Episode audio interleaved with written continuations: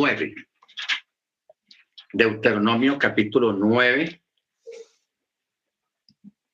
Anoche en la, en la primera parte estuvimos viendo algunos aspectos muy interesantes acerca de esta paracha, las cuales nos han llamado mucho la atención. Y vamos a mirar esta tarde acerca de lo que nos tiene deparado el Eterno, que aquí hay unos asuntos muy importantes, muy interesantes, para que los miremos. Muy bien, la paracha se llama Ekev, Ekev, y estamos en el capítulo 9, que dice así, verso 1.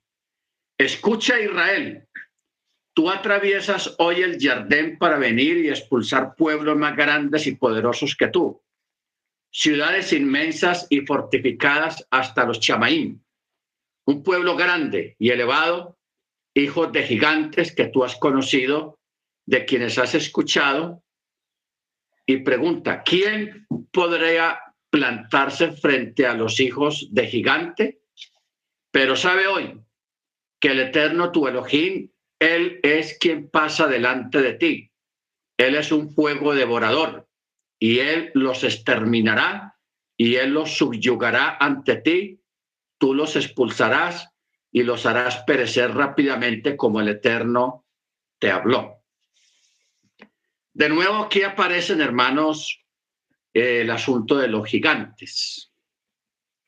Los gigantes parece que siempre han existido a través de la, de la historia de la humanidad y nunca relacionado con algo bueno. O sea, hasta ahora no ha habido un texto en la escritura que diga, oh, los gigantes enviados por Yahweh para hacer tal y tal cosa buena. No, siempre los gigantes están relacionados con cosas terribles y, y eso ocurre prácticamente por el origen de, estas, de estos seres que fueron por la caída de, de los malajín, de los ángeles que abandonaron su habitación, que cayeron, dejaron su lugar y cohabitaron con las mujeres aquí en la tierra y de ahí salió esa raza de gigantes.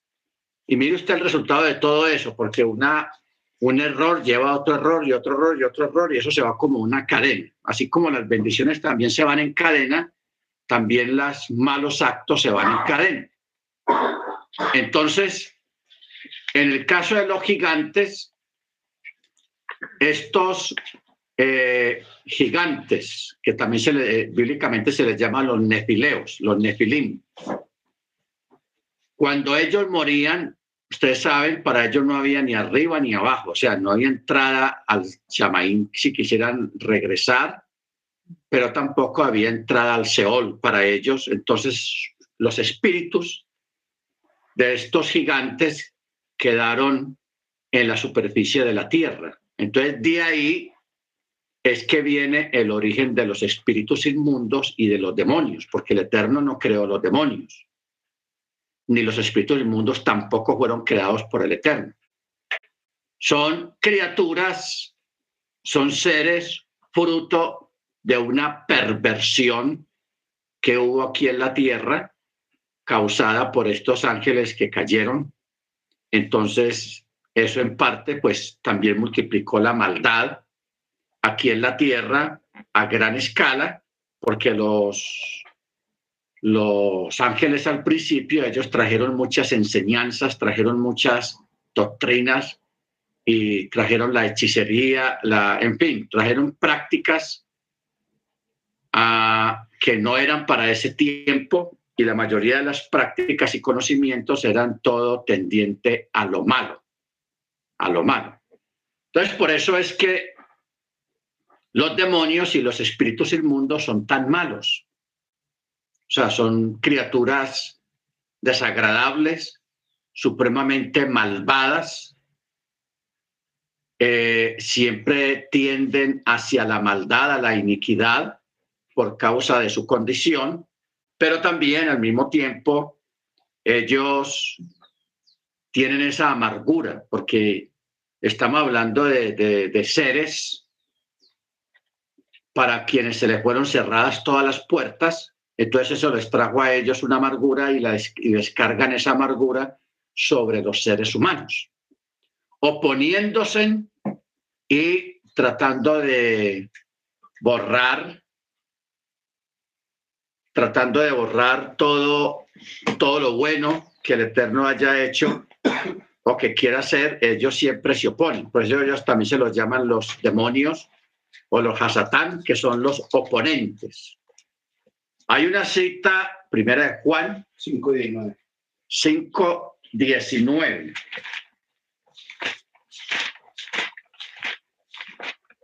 Primera de Juan 5.19 dice, sabemos que procedemos de Elohim y el mundo entero yace bajo el dominio del maligno. ¿Ok? Sabemos que procedemos de, de Yahweh y el mundo entero está bajo el dominio del maligno. ¿Ok? O sea, aquí hay un montón de cosas que se han juntado. Primero, la situación de estos demonios, de estos espíritus inmundos que están en el aire. Y luego está Hasatán, que el Eterno nos reprenda, que ellos se pusieron bajo las órdenes de Hasatán.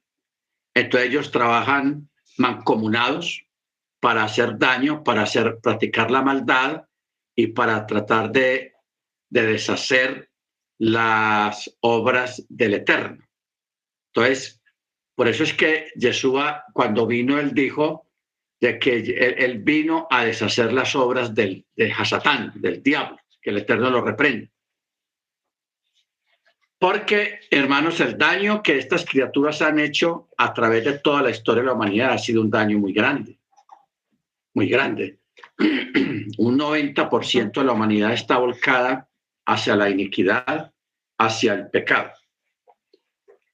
Otro texto que tenemos está en Efesios capítulo 6, 6 verso 10. Wow. Aquí tenemos una. Dice, por lo demás, sed fortalecidos en Yahweh y en el poder de su fuerza, vestidos de la armadura del Eterno para poder estar firmes frente a las artimañas de Hasatán, que el Eterno lo reprenda porque no tenemos lucha contra carne y sangre, sino contra todos los principados, contra las potestades, contra los gobernadores del mundo de las tinieblas, contra las huestes espirituales de maldad en las regiones celestes. Entonces aquí tenemos, si lo miramos bien, tenemos uno que es Hasatán, que el Eterno lo reprenda. Segundo, principados, Tercero, potestades. Cuarto, gobernadores de las tinieblas. Y quinto, las huestes espirituales de maldad en las regiones celestes. Entonces, cuando hablamos de los descendientes de los gigantes, cuando morían, se convertían en esto que se les llama acá las huestes espirituales de maldad en las regiones celestes. Ya hablar de potestades, gobernadores de las tinieblas. Ah,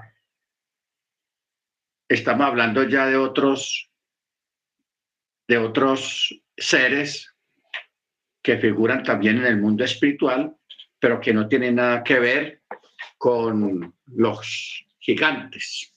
¿Ok?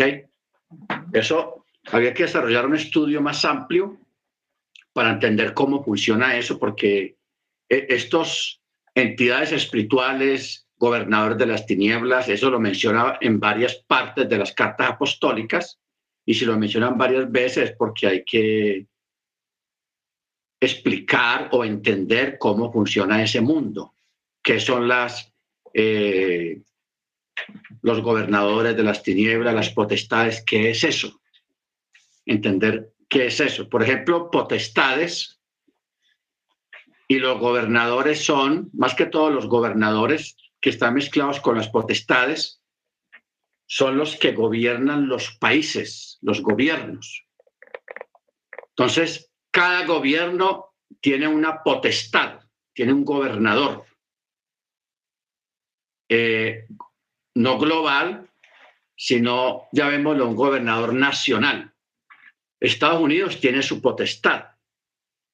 México tiene su potestad. Cada país tiene una potestad, un gobernador grande, que es el que dirige los destinos del país, que es el que está detrás del gobernante de turno que haya en ese gobierno.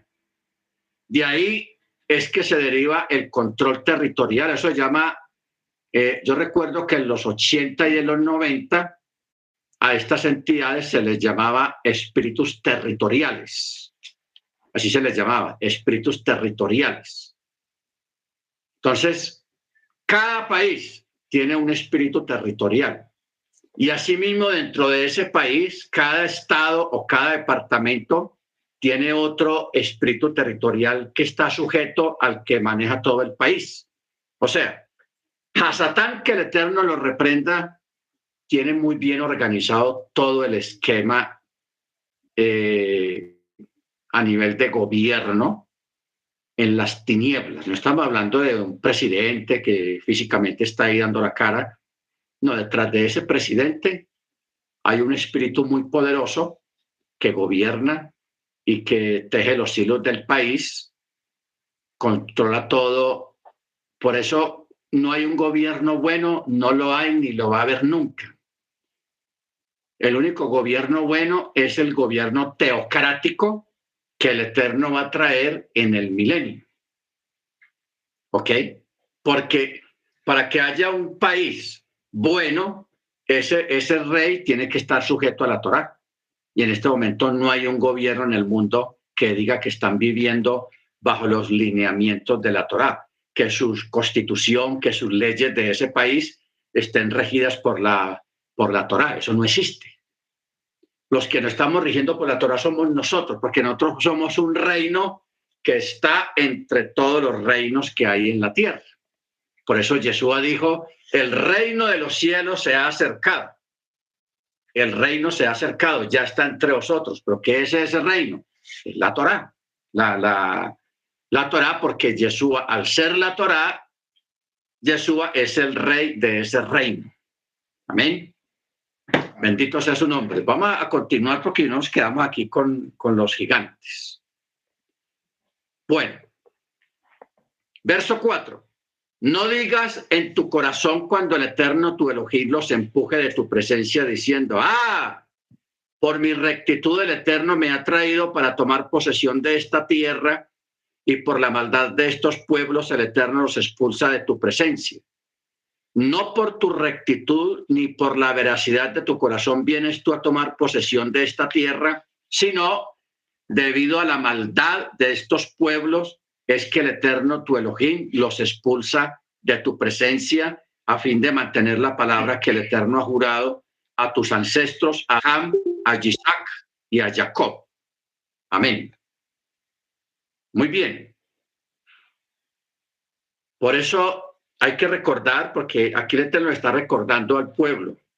No es porque ustedes sean buenos guardadores de la Torá que ustedes van a poseer esta tierra, o ahora en este tiempo, no es porque ustedes sean buenos creyentes que ustedes van a ser bendecidos, por pura misericordia del Eterno y porque Él lo prometió a los padres. ¿Ok? Porque no olvidemos lo que dice el profeta, que nuestras obras delante del Eterno son como trapo de inmundicia y no hay quien se pueda justificar delante del Eterno. Amén. Y también otro texto que dice, no a nosotros, no a nosotros, sino a tu nombre, da gloria. Baruch bendito su nombre. Verso 7, estamos en el capítulo 9. Recuerda, no olvides que tú has provocado al Eterno tu Elohim en el desierto, desde el día que saliste de la tierra de Misraim hasta que llegaron a este sitio. Ustedes han sido rebeldes hacia el Eterno. En Joreb, ustedes provocaron al Eterno y el Eterno se enfureció contra ustedes para exterminarlos. Luego ascendí a la montaña para tomar las tablas de piedra, las tablas del pacto que el Eterno hizo con ustedes y permanecí en la montaña durante 40 días y 40 noches no comí pan ni agua. Y el Eterno me entregó las dos tablas de piedra escritas por el dedo de Elohim. Y en ellas estaba escrito conforme a todas las palabras que el Eterno habló a ustedes en la montaña del medio del fuego en el día de la congregación. Y sucedió que al final de 40 días y 40 noches el Eterno me entregó las dos tablas de piedra, las tablas del pacto, y el Eterno me dijo, levántate, desciende rápido de aquí, pues se ha corrompido tu pueblo. Y ahí no dice mi pueblo, sino tu pueblo. Como hemos dicho que eso pasa en los matrimonios. ¿Ok? Cuando están disgustados, la mujer está disgustada con el marido y dice, fulano de tal, eh, ya está ahí está el desayuno servido. Y cuando no están, cuando ella no está disgustada, pues le dice mi amorcito, mi corazoncito, etcétera, etcétera, aquí está el desayuno. Entonces, así se expresa el Eterno también. Cuando Él está, el pueblo está bien con Él, Él dice mi pueblo, mi pueblo Israel, pero cuando el pueblo se porta mal, le dice a Moche, tu pueblo cambia la expresión. Cambia la expresión. O sea, eso es un reflejo, hermanos, ese, ese tipo de actitudes y de comportamientos o de carácter es un reflejo de que nosotros realmente sí fuimos creados a imagen y semejanza del Eterno, porque heredamos algunas actitudes de Él, bendito sea su nombre. ¿Ok? Baruch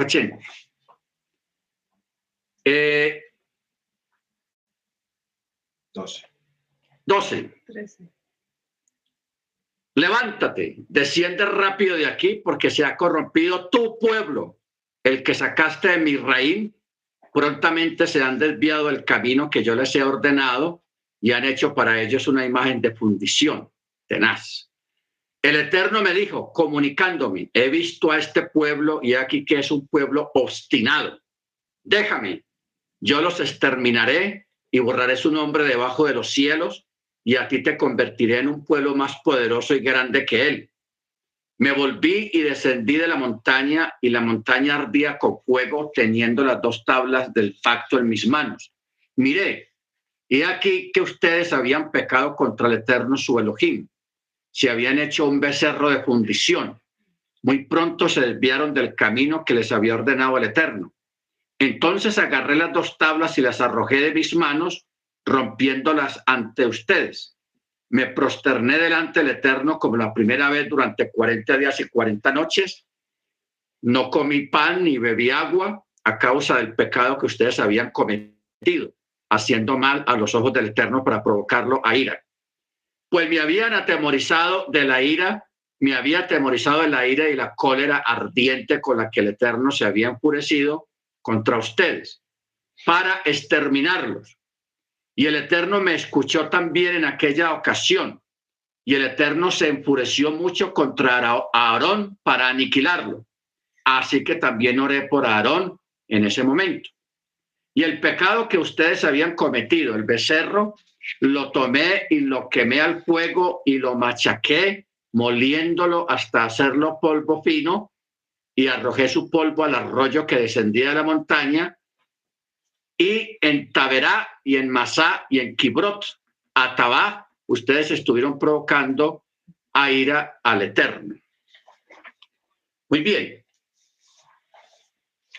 Viene una pregunta acerca del becerro que ellos construyeron, porque ese becerro tiene que ver con lo que estuvimos enseñando la vez pasada acerca de, de Bel, de Bet. O sea, esto del becerro está relacionado con la estrella de David, con el, el famoso Magren David. ¿Ok? Por eso nosotros no, no usamos y rechazamos la famosa estrella de David porque esa estrella de David está relacionada con Moloch, está relacionada con Renfán y está relacionada con el becerro. ¿Ok? O sea, al pueblo judío en este tiempo moderno, ellos se dejaron meter el gol, como, como dicen aquí en Colombia, se dejaron meter un gol. Porque cuando los sionistas establecieron el Estado de Israel, ellos les empacaron ahí el Magren David, la, estrella de David, la, llamada estrella de David. O sea que ellos eh, incluyeron dentro de los símbolos del Estado de Israel moderno de ahora, incluyeron un símbolo que tiene que ver con el becerro, con esta falta que los hebreos tuvieron ahí mismo recibiendo la, la Torá. Ahora, la historia repite. El pueblo por fin está de nuevo recibiendo la tierra. Mire usted cómo se repiten las cosas, hermanos. El Eterno está dándole la Torah al pueblo y le está dando la promesa de que lo va a llevar a la tierra prometida. Dan, tienen tremenda embarrada construyendo un becerro de oro, un ídolo, que tiene que ver con Renfán y con Bet. Luego, en este tiempo moderno, cuando el pueblo hebreo está de nuevo aprobado por la Organización de las Naciones Unidas de que exista de nuevo el Estado de Israel para los judíos en todo el mundo, vienen y empacan también un ídolo representado por la estrella de David. ¿Ok? Porque detrás de, ese símbolo eh, del Magren David está la, la, la y está Bel o Bet. ¿Ok? Entonces, por eso dice en el verso 21, y el pecado que ustedes habían cometido, el becerro lo tomé y lo quemé en el fuego y lo machaqué y lo tiré a un río,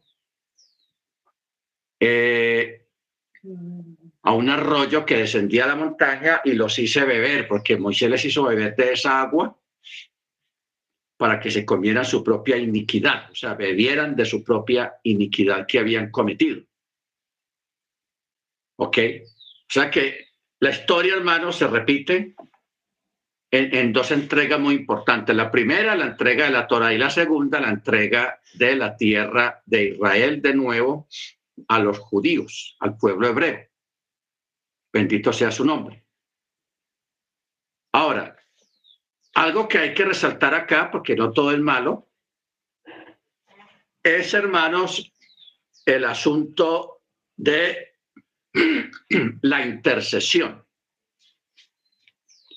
En este relato o recordatorio que Moche le está dando al pueblo, él está mencionando detalles que no están escritos en el libro de Éxodo. ¿Ok?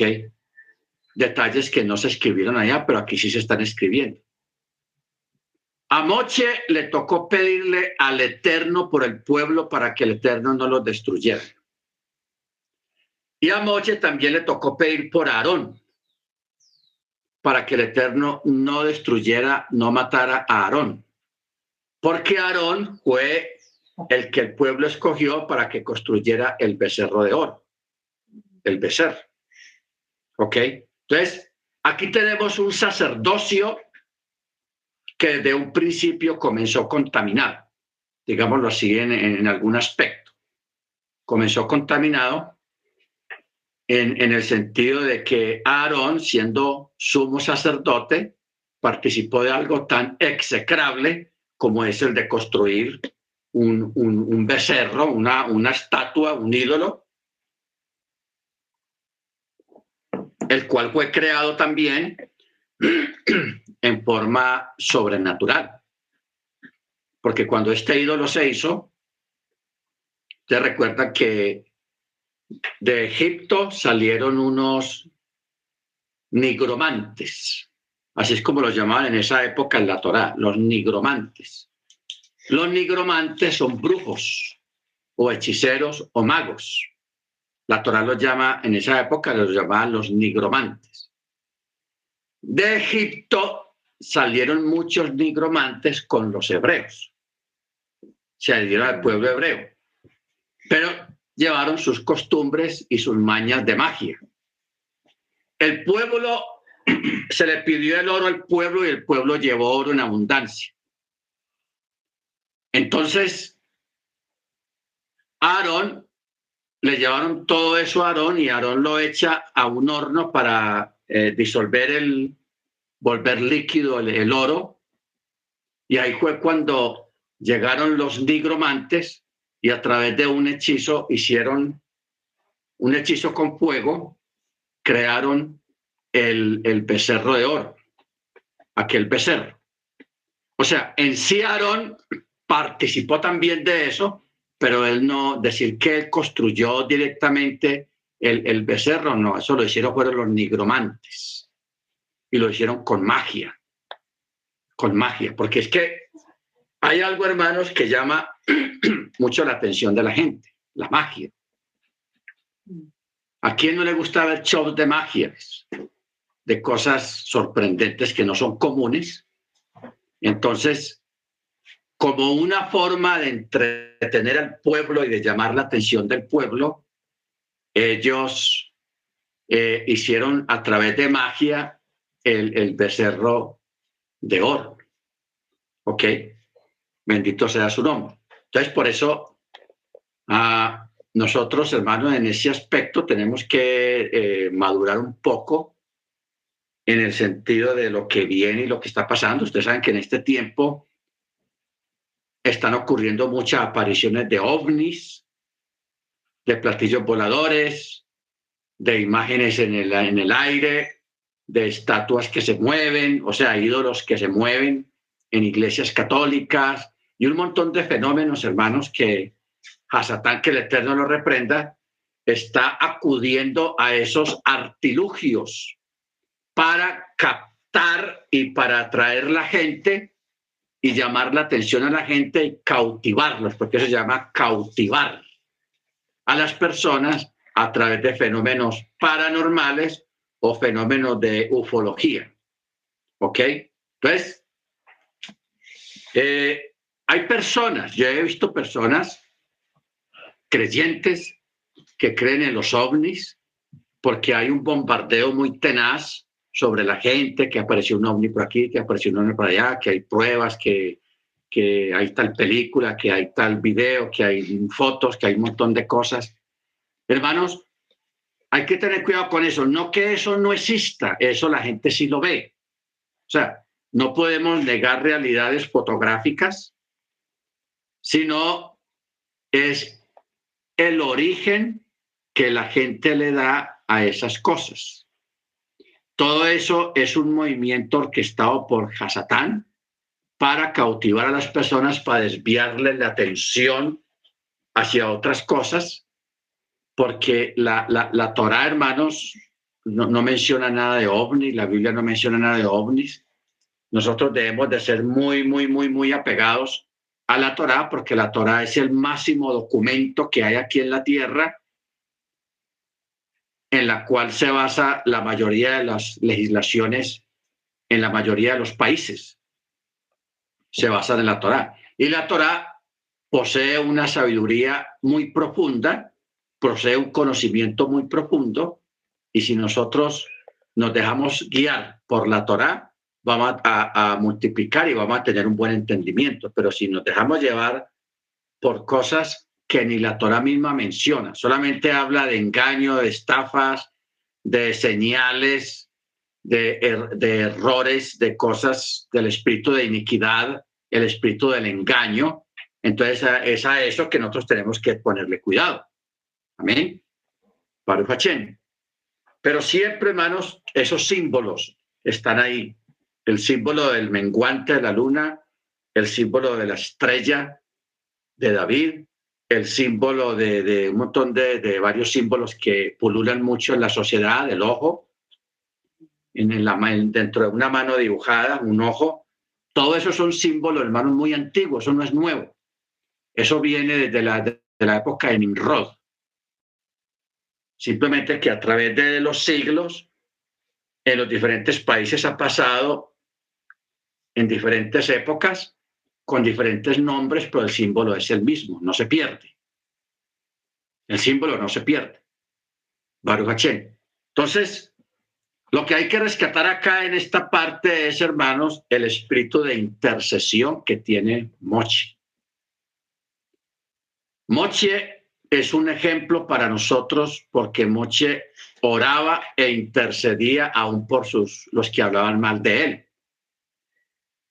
O sea, cuando usted se da cuenta que alguien está hablando mal de usted y está dañándole su reputación, su testimonio, lo que sea, pues uno el primer sentimiento que hay es el de disgusto, rabia hacia esa persona. ¿Ok? Y lógicamente esa rabia nos impide que oremos por esa persona. Pero aquí tenemos a Moche, hermanos, que Moche, a pesar de todo lo mal que el pueblo se portaba con él también, mas sin embargo él siempre se tiraba delante del Eterno para interceder por ellos. O sea, Moche tenía un espíritu de intercesión muy arraigado. Y él libró al pueblo de ser aniquilado varias veces porque él intercedió, él se metió en la brecha, en, el, en la mitad. No lo hagas eterno, no lo hagas, no lo destruyas. Que van a decir las naciones que lo sacaste de Egipto para matarlos aquí en el desierto? Ten misericordia, pon a flote tu, tu, tu tu misericordia. Y, y eso aplacaba la ira del Eterno. Por eso es que él habla acá de que él oró por el pueblo y también oró intensamente por el mismo Aarón. Aarón, o sea, alguien que conoció la, la parte interna del Eterno fue Moche, hermanos, porque Moche intercedió tanto por ese pueblo que ese pueblo está vivo y prevalece hasta hoy en día porque había un hombre que estaba intercediendo por ellos continuamente. Amén. Entonces, yo quiero invitarlo a todos ustedes. Hermano Ángel, hermana Ruby, hermana María Elena, hermano Álvaro, hermana Ángel, hermana Seña, hermana Jennifer, hermano Guillermo, hermano Maicon, hermano Dagoberto, hermana Beatriz, hermano, eh, hermano Freddy, de siempre a veces hasta orar más, no por el mejor amigo o la persona más allegada a nosotros a lo bien, sino orar más por aquellos que nos hacen daño, que hablan mal de nosotros, que siempre están en contra nuestra, orar más por ellos. ¿Para qué? Para que el Eterno tenga misericordia. Porque el mejor testimonio y el mejor castigo que usted le pueda desear a un enemigo es que el Eterno lo bendiga. Ese sería el, peor castigo, que el Eterno bendiga a esa persona. ¿Ok? Baruache. Pero ¿cómo así si me está haciendo daño? No importa. Que es el peor castigo. Porque, o el mejor castigo. Porque, ¿por qué? Porque una persona, hermanos, que merece ser castigada que merece ser reprendida por el Eterno y que ocurra exactamente lo contrario, eso lleva a la persona a hacer una reflexión en su vida. Pero yo siendo tan malo, tan mala, el Eterno me bendice. Entonces la persona tiene que en su interior descubrir algo, que eso la persona lo descubre con el tiempo, no al principio, la persona no entiende, antes dirá que no, es que soy muy bueno, es que a pesar de que soy tan malo, el, Señor me ama porque mire cómo me bendice, porque yo he escuchado a mucha gente decir eso, gente mala que le testifican a uno que el Eterno los bendice, que el Eterno les ayuda. Entonces, entonces a veces el que no entiende esto se desconcierta, pero ¿por qué? Mire lo que preguntó Job. Job se preguntó, ¿por qué el Eterno ¿O por qué al malo siempre le va bien? ¿Y por qué al justo no siempre le va bien? ¿Ok? Al malo le va bien porque hay alguien o alguienes que están orando por esa persona. Si esa persona no llega o hace techua en la presencia del Eterno, cuando vaya y esté en el, delante del trono, en el juicio, el Eterno le va a sacar todas esas cosas para que entienda realmente qué era lo que estaba pasando, que no era merecedor de esa bendición, de esa misericordia, sino que sus víctimas estaban orando por él o por ella. ¿Ok? Eso humanamente, hermano, literalmente eso es anormal, pero es una realidad espiritual que se mueve. ¿Ok? Que se mueve. Por eso es que Pablo, Rab nos dice que oremos por quienes, por los gobernantes, sea malo, sea bueno, que hay que orar por ellos, por los que, por los que gobiernan. No desearles que les parta un rayo, que se les subleve la policía o el ejército, o, que se mueran de alguna enfermedad terrible, sino orar siempre por ellos. Primero, para que vivamos quieta y reposadamente, pero también es una extensión de la misericordia del Eterno. Salmo 92, 7. Vamos a mirar Salmo 92, 7, que dice, cuando los malvados reverdecen como la hierba y florecen todos los que hacen iniquidad, es para que sean destruidos eternamente. ¿Se da cuenta? O sea, todo lo que se vive acá, hermanos, sea bueno, sea malo, una persona, es un testimonio eterno. ¿En qué sentido testimonio eterno? Es un testimonio eterno de los hijos del Eterno, o sea, de la Keilah, de la congregación, de su pueblo, pero también es un testimonio de la gran misericordia del Eterno hacia los seres humanos. O sea, esa es una gran muestra del rajem, de la misericordia. ¿Ok? Porque Job se preguntó por qué a los malos les va bien. Pero luego él reflexionando, y también el salmista reflexionando, él dijo, pensar esto o decir esto no es sabio. Cuando dice eso es porque no se entiende cómo funcionan las cosas con el Eterno. Bendito sea su nombre. Primera Timoteo 2 dice, exhorto pues, ante todo, que sean hechas peticiones, oraciones, súplicas. Mire todo lo que hay que hacer. Peticiones, oraciones, súplicas, acciones de gracias por todos los hombres, por los reyes y por todos los que están en eminencia a fin de que podamos vivir tranquila y sosegadamente con toda salvación y dignidad. Claro, dice piedad, pero sabe que piedad quiere decir salvación. Y piedad también quiere decir Shabbat, que persona que guarda el Shabbat. No olvide eso nunca. Siempre que usted vea en las cartas apostólicas la palabra piedad, está hablando del Shabbat, de los que guardan el Shabbat y de los de la salvación. Entonces aquí dice, con toda piedad y dignidad, esto es bueno y aceptable delante de nuestro Salvador, el cual desea que todos los hombres sean salvados y lleguen al conocimiento pleno de la verdad. ¿Ok? Al conocimiento pleno de la verdad. Esto que estamos mirando, hermanos, es de lo que Pablo está llamando conocimiento pleno de la verdad. O sea, es un misterio. ¿Por qué hay que orar por los que nos oprimen? ¿Por qué hay que orar por los que nos hacen daño? Es un misterio. Lo normal humanamente es darle piso, o sea, sacarlo del medio. Juego consumidor. ¿Ok? que les caiga juego consumidor. Salmo 92, 12 y 15. Dice, el justo florecerá como la palmera, crecerá como cedro en el Líbano. Plantados en la casa de Yahweh, florecerán en los atrios de nuestro Elohim.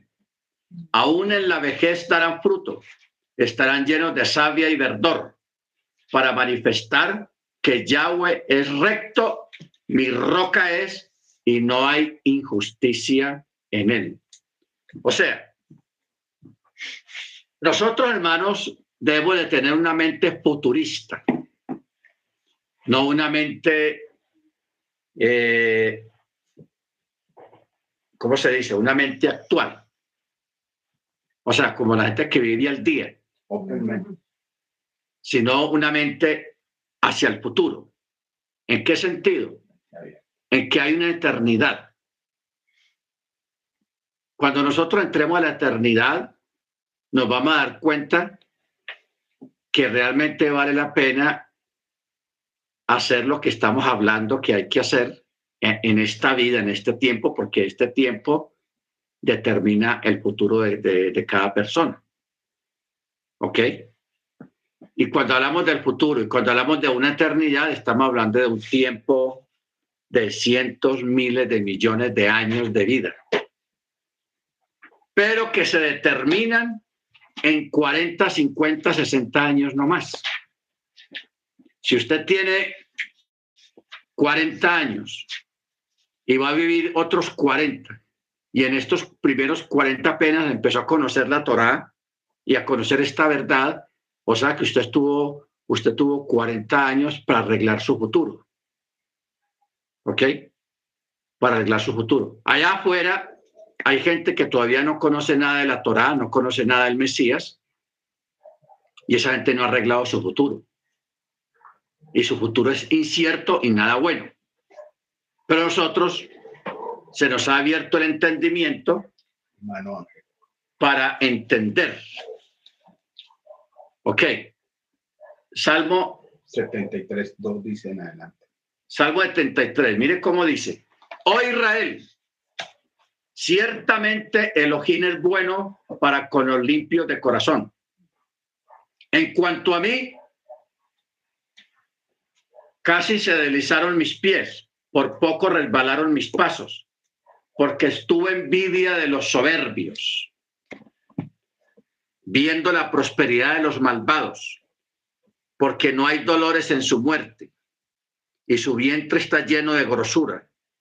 No pasan trabajos como los otros mortales, ni son azotados como los demás hombres, por lo que la soberbia los ciñe cual collar, y como un manto se visten de violencia.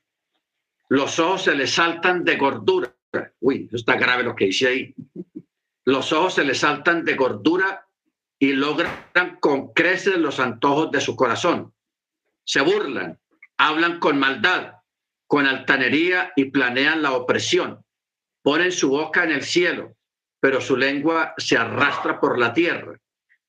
Por eso mi pueblo va hacia ellos y bebe sus aguas abundantemente y dicen, ah, ¿cómo puede Elohim saberlo? hay conocimiento de, del león.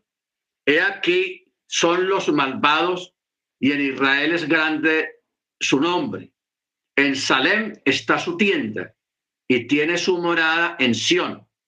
Allí quebró las centellas del arco, el escudo, la espada y las armas de guerra. ¿Se da cuenta? Entonces,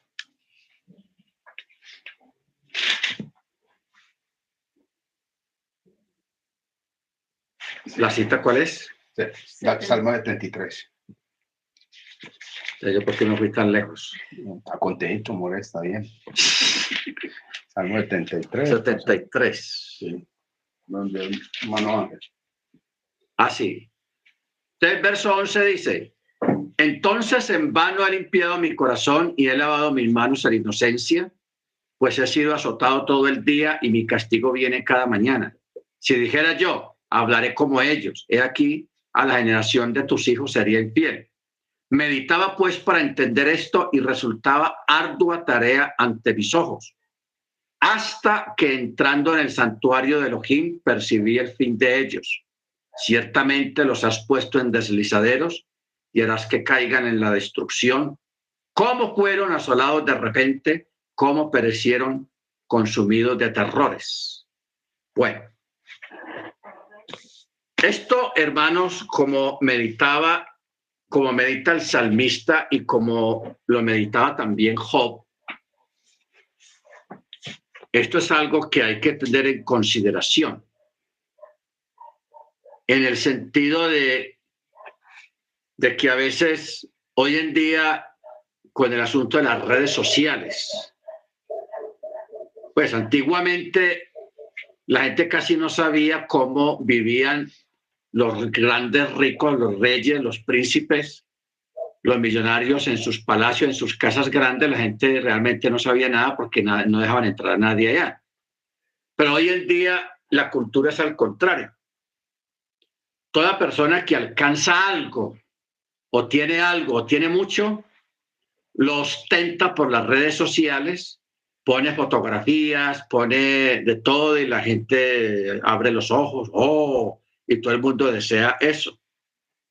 Por eso es que hoy en día hay tanta corrupción, hay tanto traqueteo de drogas, hay tanta eh, asaltos, tanto robo, tanta cosa que está pasando, porque la gente quiere imitar, quiere vivir como ellos viven, como esa gente vive. ¿Ok? Entonces, por eso la gente hoy en día perdió la dignidad, la honradez, todo por tratar de vivir y porque están presionados por las redes sociales, en las escuelas, la mayoría del bullying que existe en las escuelas también es por eso. Cuando hay un muchacho que es hijo de un papá que tiene una mejor economía y va con unos tenis de marca, mientras que el otro estudiante compañerito es de un barrio pobre, va con unos tenis que no son de marca, entonces ahí viene el bullying. Viene el bullying social, el bullying estudiantil, esa presión. Entonces, mucha gente se levanta en su vida, muchos jóvenes y jóvenes, muchachas, mujeres, se levantan con esa presión desde las escuelas. ¿Ok? Entonces hay algunos que no resisten la presión, entonces por eso caen en la mala vida, en los malos negocios, en, el mal comportamiento, porque quieren imitar porque quieren ser como aquellos. ¿Ok? Nosotros tenemos que dejar eso, hermanos. Nosotros tenemos que ser lo que usted es, lo que cada uno somos. Y vivir contentos y felices y agradecidos con el Eterno con lo que somos. ¿Ok? Porque detrás de esos palacios, detrás de, esas de los muros de esas mansiones, se viven unas vidas muy miserables, no en todos, pero sí en un gran porcentaje. La vida de esa gente es miserable. Una vida de amargura, de tristeza, de dolor interno. Cuando salen afuera, oh, el millonario, el fulano de tal, en su carrazo y todos esos lujos y todas esas cosas, pero por dentro se están asando, se están quemando. Se lo está comiendo la amargura, la tristeza, el miedo, ¿Ok? O sea, no todo es perfecto. Esa perfección que se aparenta en las redes sociales, en las fotos, de pronto hay perfección en un mueble bien puesto, en un adorno bien puesto, pero estamos hablando del corazón de la persona. Del corazón de la persona. Porque hay hospitales para ricos, que tiene el mejor seguro, tiene el dinero para responder por una cirugía, una enfermedad, mas sin embargo mucha de esa gente no pueden comer lo que un pobre se puede atragantar, lo que sea, pero un rico no. Enfermo, no puede comer. Le, le alimentan intravenoso. Entonces, hoy en día, hermanos, tenemos que tener cuidado con lo que vemos, porque no todo es real. Yo recuerdo hace muchos años, sí, hace bastante, en esa época vivíamos en New York. alguna vez fuimos al, al Gran Central Park. La hermana Seña sabe de eso, porque la hermana Seña del Central Park está como a 30 cuadras más o menos. ¿Cierto, hermana Seña? O 20 cuadras.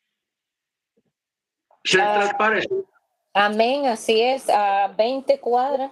Exacto. Ah, no estamos mal. Bueno, ese parque es muy famoso porque está en medio de una zona donde los apartamentos son de 4 millones de dólares, 5 millones, o sea, es un lugar muy exclusivo y ese parque es inmenso. Entonces, en ese parque, a veces las, las corporaciones de modas que hacen de esos figurines para vestidos y todo eso, para hombres y para mujeres, van y toman fotos de los modelos allá. Y a veces uno está ahí y uno ve los modelos o las modelos tomándose fotos pues para, para subirlas en, los, en las revistas esas de modas. Entonces uno veía que la modelo o el modelo se pone el vestido o el pantalón, el, si es un hombre, y en la parte de atrás, con el pantalón de pronto le queda grande, lo, con unos ganchos se lo, se lo apretan, pero eso no se ve en la foto el frente se ve impecable, pero atrás es un remendadero de cosas. Entonces, uno, uno nosotros veíamos eso y nos decíamos, vea hombre, y uno pensando pues que esa gente era perfecta, que la ropa le quedaba bien, no, eso era para una foto. Que esa misma gente, esos mismos modelos que, se, que toman esas fotos, que ponen esa ropa para la foto, ni siquiera usan esa ropa. Solamente es para la foto, o sea, es una pantalla es una panacea, todo eso. ¿Ok? Entonces, así, hermanos, es la vida de mucha gente. Solamente es una, una apariencia, una apariencia nomás. ¿Ok? Y hay gente que vive de eso, de las apariencias. Yo recuerdo allá en, Miami, hay un barrio muy exclusivo ahí en Miami, en el sur de Miami, que es Kendall, que es South Miami, que es Coconut Grove, que hay una renta, actualmente una renta, actualmente un apartamento o un estudio pequeño de un cuarto nomás, debe estar costando por ahí 3 millones de, no, es que 3 millones de dólares, por ahí 3 mil dólares. Un estudio en un sector de esos así. Pero mucha gente, hermanos, por aparentar de que viven en, en Coconugro o en tal parte y decirle a todo el mundo, ah, ¿dónde vive usted? Ah, yo vivo en tal parte. Nada más por, por aparentar, hermanos, pero eso sí, tienen que tener tres trabajos, comer poquito para que les alcance para pagar semejantes costos. ¿Por qué? Porque es gente que es enferma por vivir de las apariencias. More, le cuento algo para que usted quede. Hermano Freddy. Para que usted quede hablando de eso. ¿Cómo es posible que usted entra a un centro comercial aquí en Medellín, sea San Diego, Oviedo, y la mayoría de la gente tiene un iPhone 11, 12, 13, y ¿sabe qué tiene en los zapatos? que lo vi moré, un huequito, rotos. O sea, ¿cómo es posible el amor hacia lo material? O sea, ¿cómo voy a tener yo unos zapatos rotos y tener un celular de 4 o 5 millones de pesos. Eso no es ahí, eso aquí también es. Y miren los sectores. Tenaz. Eso es tenaz. Eso ocurre, hermano, en todas partes. ¿Por qué? Porque una cosa que cada creyente debe desarrollar en su vida es el carácter espiritual y el carácter de pertenencia. O sea, quiénes somos y qué somos. Porque allá en el mundo, el mundo vive de apariencias. El mundo vive del qué dirán. ¿Ok? Pero nosotros debemos de vivir es qué piensa el Eterno de mí. ¿Ok? O sea, la aprobación o la no aprobación del Eterno. Eso es lo mejor que hay. Pero la aprobación de otro ser humano que está peor que yo, estamos fregados si nosotros vamos a, depender y a vivir de lo que digan los demás. No podemos hacer eso, hermanos. Sino tener esa, esa, ese carácter espiritual. Salmo 94 dice, oh Yahweh, Elohim vengador, oh Elohim vengador aparece, levántate juez de la tierra y da el pago a los soberbios ¿Hasta cuándo los malvados, los malvados, oh Yahweh, hasta cuándo se exaltarán los malvados? ¿Hasta cuándo hablarán insolencias y se van a gloriar, se van a gloriarán todos los que hacen iniquidad? A tu pueblo quebrantan, oh Yahweh, y oprimen a tu heredad, asesinan a la, a la viuda y al extranjero, matan los huérfanos.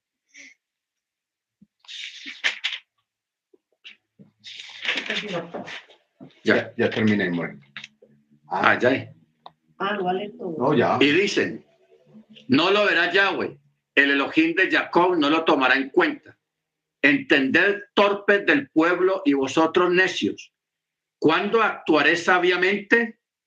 El que plantó el oído no oirá, el que modeló el ojo no lo verá, el que corrige a las naciones no castigará, el que enseña al hombre el conocimiento no conocerá. Yahweh conoce los pensamientos del hombre que son vanidad. Cuán bienaventurado es el varón a quien tú, oh Yahweh, corriges e instruyes en tu ley para darle descanso de los días malos mientras la cosa se cava para los inicuos. Amén. Está bueno el texto. ¿Ok? Baruch Hashem. Muy bien.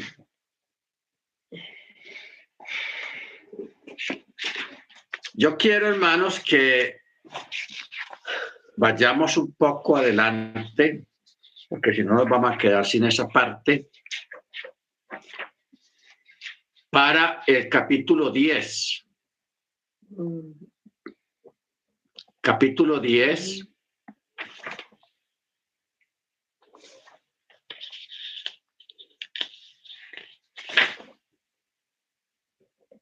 Eh, sí, a partir del verso 7.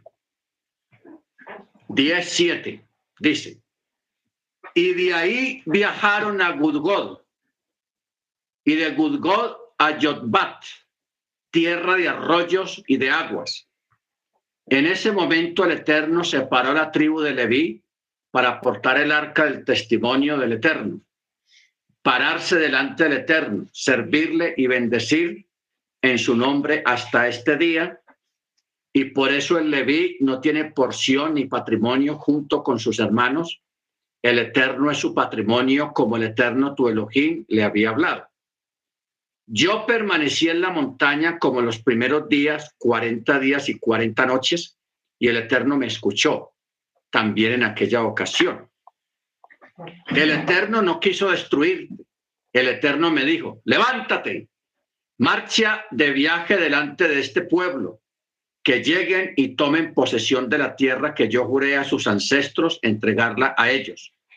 Y ahora, Israel, ¿qué es lo que el Eterno pide de ti? Solo que temas al Eterno tu Elohim, andar en todos sus caminos y amarle y servir al Eterno tu Elohim con todo tu corazón y con toda tu alma. Guardar los mandamientos del Eterno, sus estatutos que yo te ordeno hoy para tu propio bien. He aquí que del Eterno tu Elohim son los cielos y los cielos siderales la tierra y todo lo que en ella hay.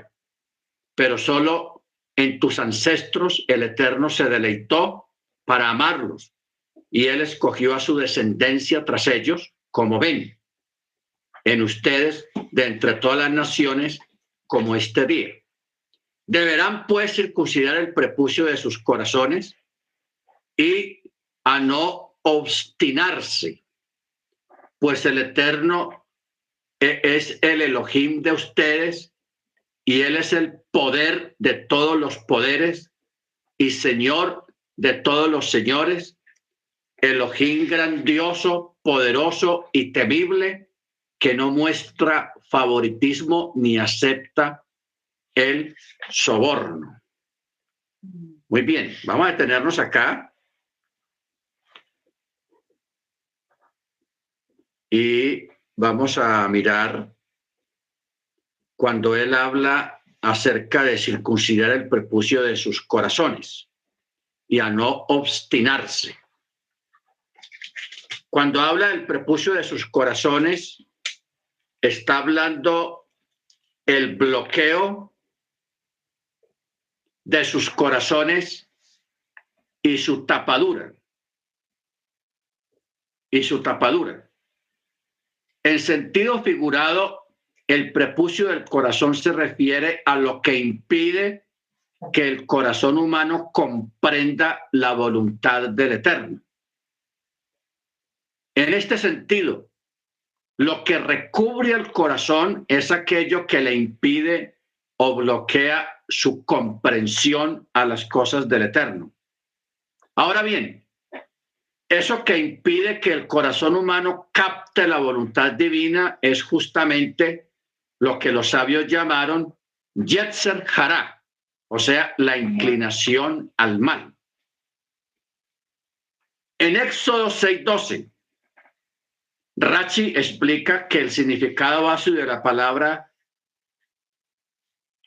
harlach, o sea, obstrucción, y explica de qué modo la Torá aplica a contextos tan diversos como el prepucio del órgano sexual masculino, la falta de sensibilidad espiritual y de comprensión a la prohibición de comer los frutos de un árbol durante los primeros tres años. O sea, de que, ¿en qué sentido se habla de, de, de circuncidar el prepucio de vuestros corazones? En que una persona no sea capaz de entender la voluntad del Eterno, o sea, entender la Torá. ¿Por qué? Porque tiene obstruidos sus sentidos espirituales y de la y de son varios sentidos. Un sentido es el sentido espiritual. El otro sentido es el sentido del discernimiento. ¿Por qué es tan importante el Shabbat en este caso? Porque nosotros con el Shabbat hacemos que el Shabbat sea diferente a los otros días. Los otros días usted va, recocina, eh, limpia, lava ropa, va a trabajar y hace una cosa y hace la otra y, en fin, todo eso. Escucha música, todo eso. En cambio, el Shabbat es como algo diferente, es un día diferente a todos los días. ¿Ok? La, la antesala del Shabbat es el olor al pan del Shabbat, cuando, cuando se procesa en casa. Ese olor. Entonces, por eso, en, en, en, si usted alguna vez va a New York, bueno, la hermana está allá, la hermana Senia, hermana Senia, hay que ir a Brooklyn. Creo que llama Williamburg o Levinburg. Williamsburg. Sí, hermana. Williamsburg. Ok, Levinburg, que es el sector de los judíos. Uno va, usted vaya a ese barrio, porque es un barrio, un viernes 3 de la tarde. Y usted camina por la calle, usted no siente no el olor de pan, porque en todas las casas de esos edificios, todas las señoras judías están procesando el pan para el Shabbat. Porque uno de los grandes honores que, uno, que pueda tener, hermanos, es que uno mismo haga el pan para el Shabbat en la casa porque eso es, entonces la gente dice tres de la tarde, oh, huele a Shabbat, porque, porque ya el pan, el pan es el preludio de que ya viene Shabbat. Bendito sea el nombre del Eterno. Entonces, el Shabbat es un día diferente a los demás días. Por eso cuando se cierra el Shabbat en algunas comunidades se hace la oración donde se hace Dentro de la oración se dice unas palabras porque nos da discernimiento para distinguir entre la luz y la oscuridad, entre lo bueno y lo malo, y entre los días de la semana y el día del Shabbat. O sea, que es un día completamente diferente. Diferente. ¿Ves? Sí, hermana. Ok. Uh, amén, More. No, le iba a decir que Anteriormente, rapidito, anteriormente yo viví en esa área, so el área judía.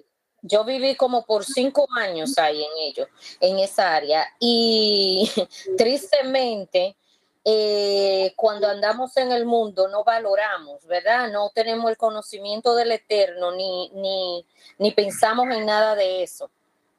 y yo este, eh, olía, porque yo caminaba en esa área. So, yo olía el, el, olor del pan y como que le atrae a uno ese olorcito tan rico, calientito, como recién hecho. Y uno como que tiene la tentación de querer ir y buscarlo donde lo tienen. Bueno, pero no lo entendía hasta ahora. So, ahora que ya vivo en otra área, no estoy tan lejos de ellos tampoco, pero ya vivo en otra área y tengo el conocimiento del Shabbat, tengo el conocimiento de ello. Entonces, como que ahora tiene uno esa sed y esa hambre, como que uno quisiera volver a pasar por esa área, volver a vivir ese tiempo que es tan precioso y que ahora uno puede valorarlo. Eso era lo que le iba a decir. Amén, hermana. Muchas gracias. Por Tengo una, una, hablando sobre lo que usted dijo ahorita de Deuteronomio 10, 16. Circuncida pues el, el, el prepucio de vuestro corazón. Entonces usted me, me, me, me, toca un poquito porque queremos decir que eso es aquello que, que bloquea o que impide hacer la voluntad de Adonai, de Hachem, de Yahweh, ¿cierto? Pero ojo, leyendo ese texto de Éxodo 6, eh, 12, mire lo que dice. A dice, habla Moisés al cielo, dice, he aquí, los hijos de Israel, de Israel no me escuchan. ¿Cómo me escuchará Faraón siendo yo incircunciso de labios? Cuando nosotros estamos acostumbrados a entender o a decir, inclusive a hablar, que Moisés era tartamudo, que le faltaba no sé qué, cuando en esta versión textual dice el mismo Moche que es incircunciso de labios. Ese, en, ese, en ese orden de ideas, ¿el qué, qué quiere decir con ese incircunciso de labios? More. ¿Eso qué? 6.12. Dice, y habló Moche delante de Yahweh diciendo,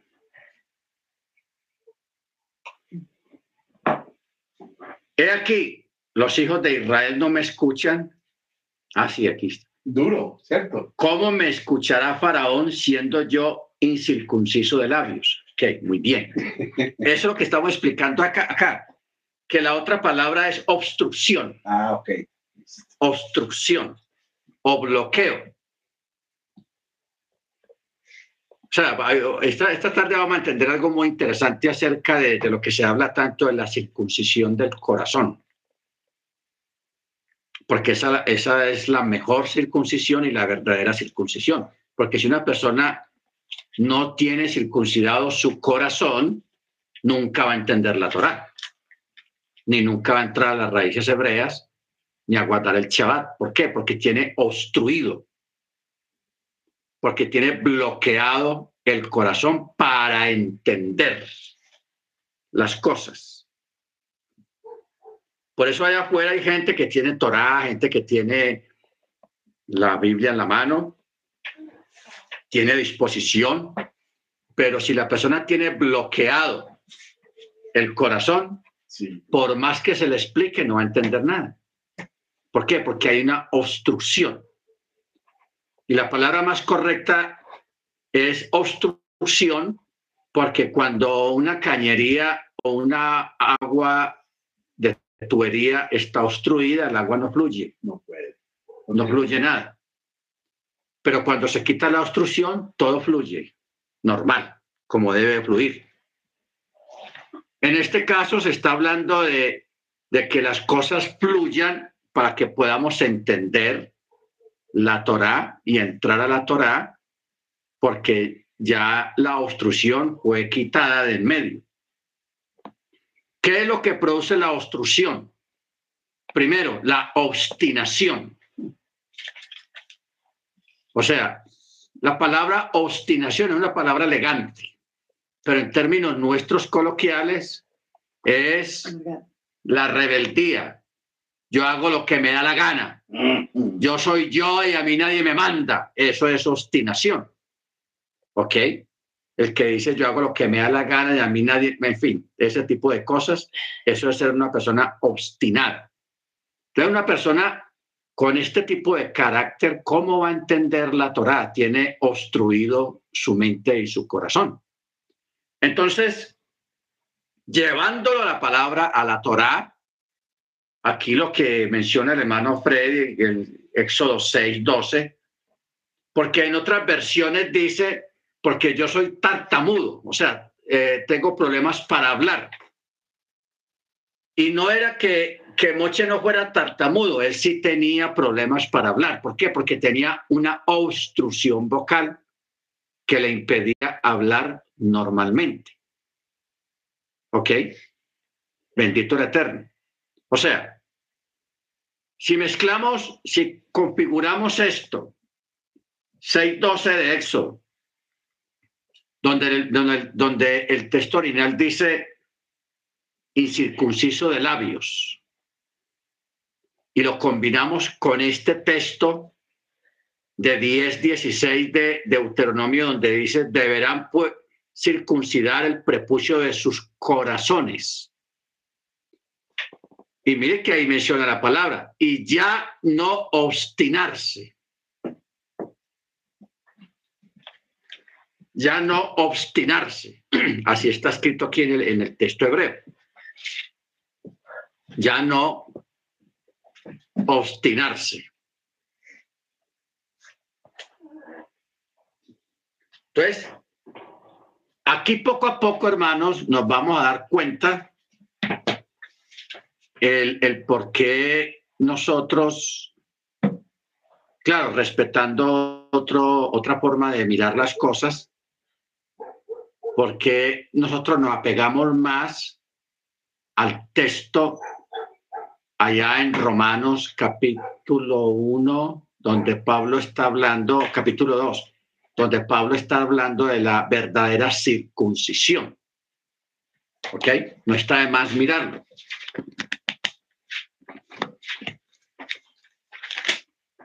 Romanos. 2.25, Mordecai. Sí, capítulo 2. Capítulo 2, verso 28. Dice, pues no es judío el que lo es exteriormente, o sea, la circuncisión literal del prepucio del miembro masculino, ni es circuncisión la que aparece exteriormente en la carne, sino que es judío el que lo es en lo interior. Y la circuncisión es la del corazón, por el rúa, no por la letra, cuya aprobación no proviene de hombres, sino del Eterno. ¿Ok? Entonces, e-, este texto que hay acá es un prácticamente un contexto de eh, Éxodo 10, 16, lo que estamos leyendo acá. Deberán circuncidar el prepucio de sus corazones y a no obstinarse, o sea, no rebelarse. ¿Ok? Bendito el Eterno. Ahora, Mire usted que cuando se habla de la circuncisión literal, o sea, los varones no más, porque las mujeres no tienen de dónde circuncidarse. Inicialmente, para el pueblo hebreo se dio como un pacto entre el pueblo hebreo y el Eterno. Inicialmente la circuncisión literal en los varones. Pero el Eterno ya estaba preparando el terreno. Porque si la salvación, si la entrada al reino fuera por la circuncisión, pues la entrada al reino solamente sería para los varones, no para las mujeres, porque las mujeres no, no tienen de dónde obedecer mandamiento de circuncisión. Pero el Eterno ya estaba preparando el terreno y desde un principio ya estaba hablando de la otra circuncisión, como está aquí en, Deuteronomio 10, 16. Deberán pues circuncidar el prepucio de sus corazones y no obstinarse. O sea, deberán pues quitar el bloqueo, la ignorancia, la rebeldía de sus corazones y la tapadura. La tapadura, o sea, la obstrucción Ahora, eh, sí, Éxodo 6, 12, que fue el texto que leímos, que aquí está. explica de qué modo la Torá la aplica a contextos tan diversos como el prepucio del órgano sexual masculino, la falta de sensibilidad espiritual y de comprensión y la prohibición de comer los frutos de un árbol durante los primeros tres años, o sea, aprender a obedecer la Torá. Así no entendamos el por qué hay que obedecer, porque esa es una norma muy, muy interesante. A nosotros los occidentales nos gusta que nos expliquen las cosas y por qué y para qué y cómo, explíqueme a ver cómo es eso. Así somos nosotros en Occidente. Pero en Oriente no funciona así. Allá se le enseña a la, gente a obedecer primero, así no entiendan lo que están obedeciendo y luego lo van a entender. Por eso a las muchachas y a los muchachos allá los casaban los padres y luego ya casados ya se enamoraban. Aquí en Occidente al contrario, primero se enamoran y después se casan. ¿Ok? Entonces, eh, esa es la forma de la Torá. Primero obedece, después vas a entender lo que estás obedeciendo, pero no obstruyas, no bloquees tu corazón para obedecer la palabra. O sea, la, la, la circuncisión del corazón es desbloquear la mente, el corazón. Y como dijo el hermano Freddy, open mind, o sea, una mente abierta, un corazón abierto y dispuesto para cumplir la voluntad del Eterno. ¿Ok? Baruch un corazón dispuesto y abierto, no obstinarse, no cerrarse, no bloquearse, porque, porque si no, obstruimos nuestro corazón y nunca vamos a, entrar en la, en, la, en la Torah. Bendito su nombre. Bueno, verso 17. Pues el eterno Elohim de ustedes, Él es el poder de todos los poderes Señor de todos los señores, Elohim grandioso, poderoso y temible que no muestra favoritismo ni acepta soborno. La palabra Elohim, que es un plural majestático. Lástima que la hermana de Dominicana, la hermana, ¿cómo es que llama? Bueno, la hermana Niurka. La, la hermana Niurka no está porque ellos deben estar en servicio allá en Atlanta. Pero yo recuerdo cuando estábamos explicando sobre la, en la enseñanza de la divinidad, está Yeshua en la divinidad o, o la divinidad en Yeshua. Ella explicó esta palabra Elohim, que es un plural majestático. Los tritarios se confunden y piensan que está hablando de un plural de dioses, pero eso es imposible que haya una pluralidad de dioses por cuanto solamente hay uno solo y tendríamos que borrar el chema y no pronunciar nunca el chema. Porque el eterno es uno y uno su nombre. Bueno, la palabra Elohim, que es un plural que significa señorío, autoridad, poder. Todo dependiendo del contexto. Puede referirse al eterno mismo o a una autoridad terrenal o incluso a las diversas fuerzas del universo. A diferencia del tetragrama, Yahweh, que en cierto sentido es como su nombre propio, cuando el nombre Elohim se refiere al eterno, representa un atributo, porque la palabra Elohim no es un nombre, es un título y es un atributo. ¿Ok? Ojo con eso. La palabra Yahweh, la palabra Yeshua sí son nombres propios. Pero la palabra Elohim, la palabra Eloja, la palabra Yah, la palabra, en fin, muchos derivados que hay en la escritura son títulos, nombres de títulos. Entonces, Elohim representa un atributo, el hecho de que Él constituye el máximo poder y autoridad en el universo. Por eso mismo el nombre Elohim está íntimamente ligado al concepto de juicio. Como Rachi explica en Berechit 2.5, ya Elohim, por extensión, el nombre Elohim también es aplicado a, las, a los dioses paganos de, de la idolatría. Y cuando se refiere a seres humanos, el nombre Elohim indica su posición de autoridad sobre otros.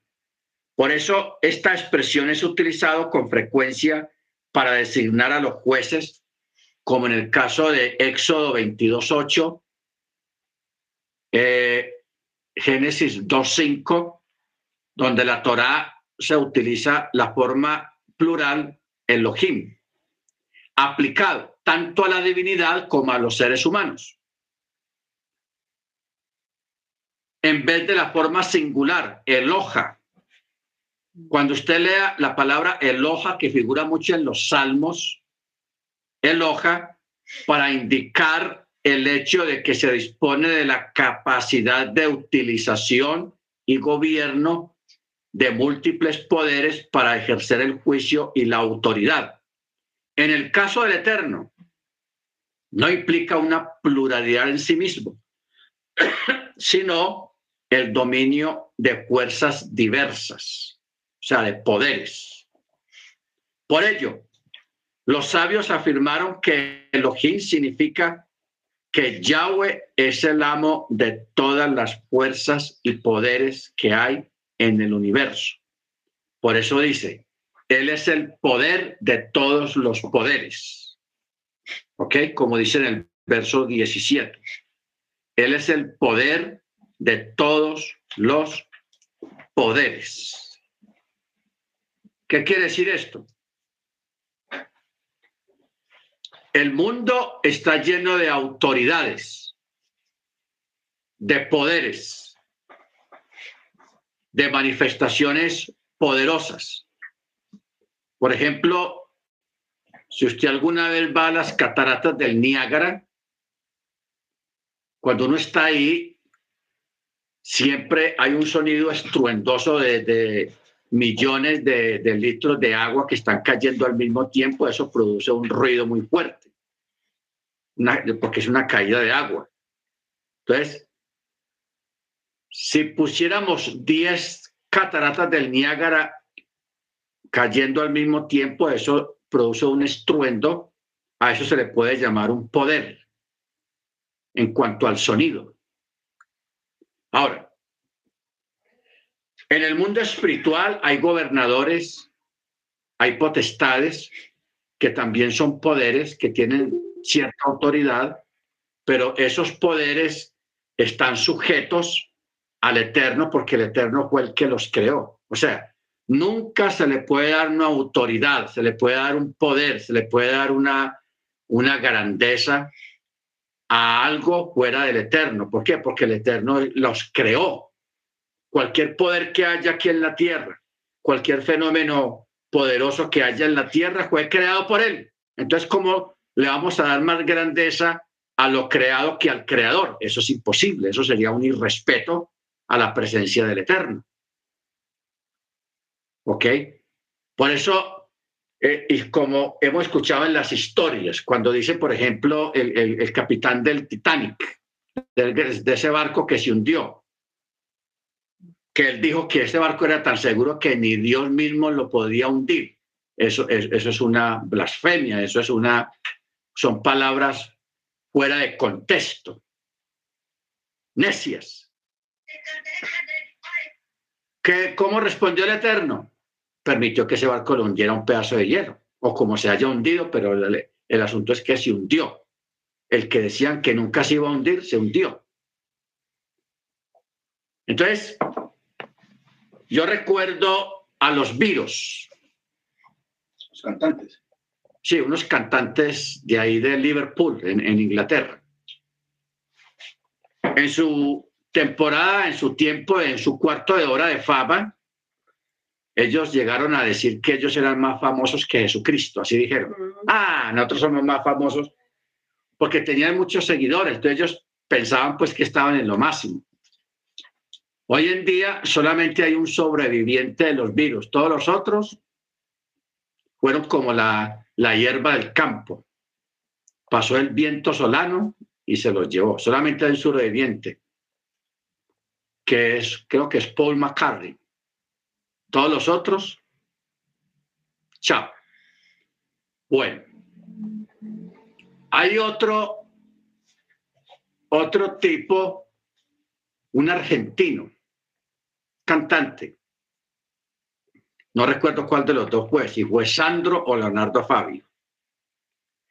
Pero hace unos 30 años, en su época pues de fama y todo eso, el hombre se le subió el humo a la, los humos a la cabeza porque tenía muchos seguidores y la gente se babiaba pues por ir a ver sus conciertos.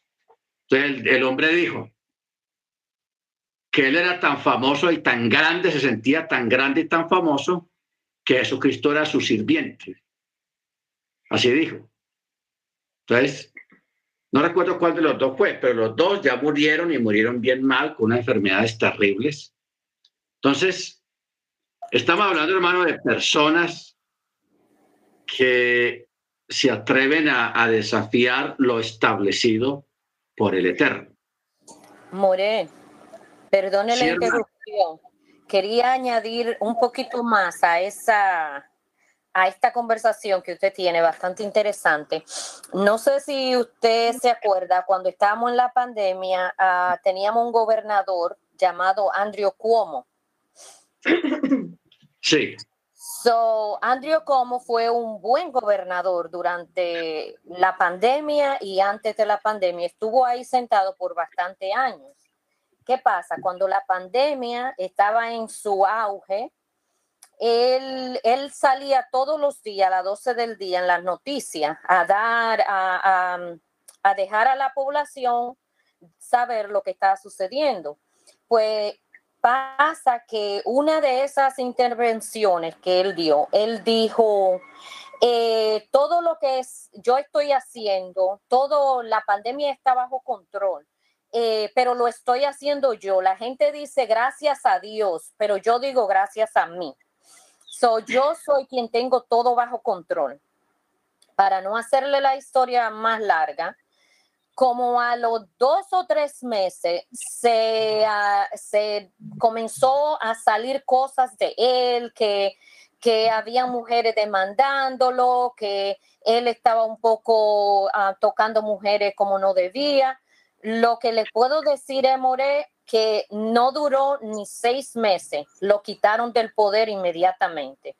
Eso me deja a mí saber que no podemos irnos por encima del eterno. So, todo lo que pasa dentro de nuestra vida real, de toda de nuestra vida, se lo debemos al eterno, el levantarnos y todo, pero no podemos que porque hagamos algo con la fuerza del eterno, tomarnos la autoridad para decir que somos nosotros quienes lo hacemos hasta el punto que ya no se escucha por ningún lado. Ya se, e, ese, ese murió con flores, como decimos nosotros, por tomar el lugar del Eterno.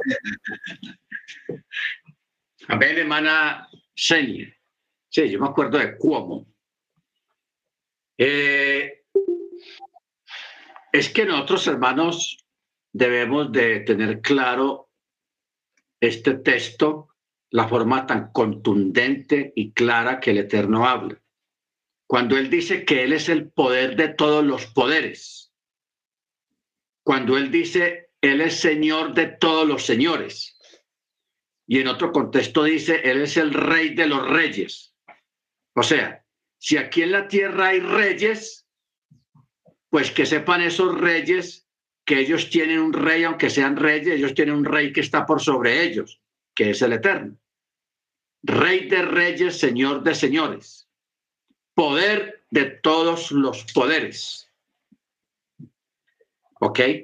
Y que se levante alguien aquí, hermanos, a creerse más que el eterno, ahí sí está equivocada la persona y, y de verdad esa persona tiene respuesta de parte del cielo. Más perdido que Adán buscando la suya. ¿ah? Más perdido que Adán el día de la madre. Sí, más perdido que en el Día de la Madre.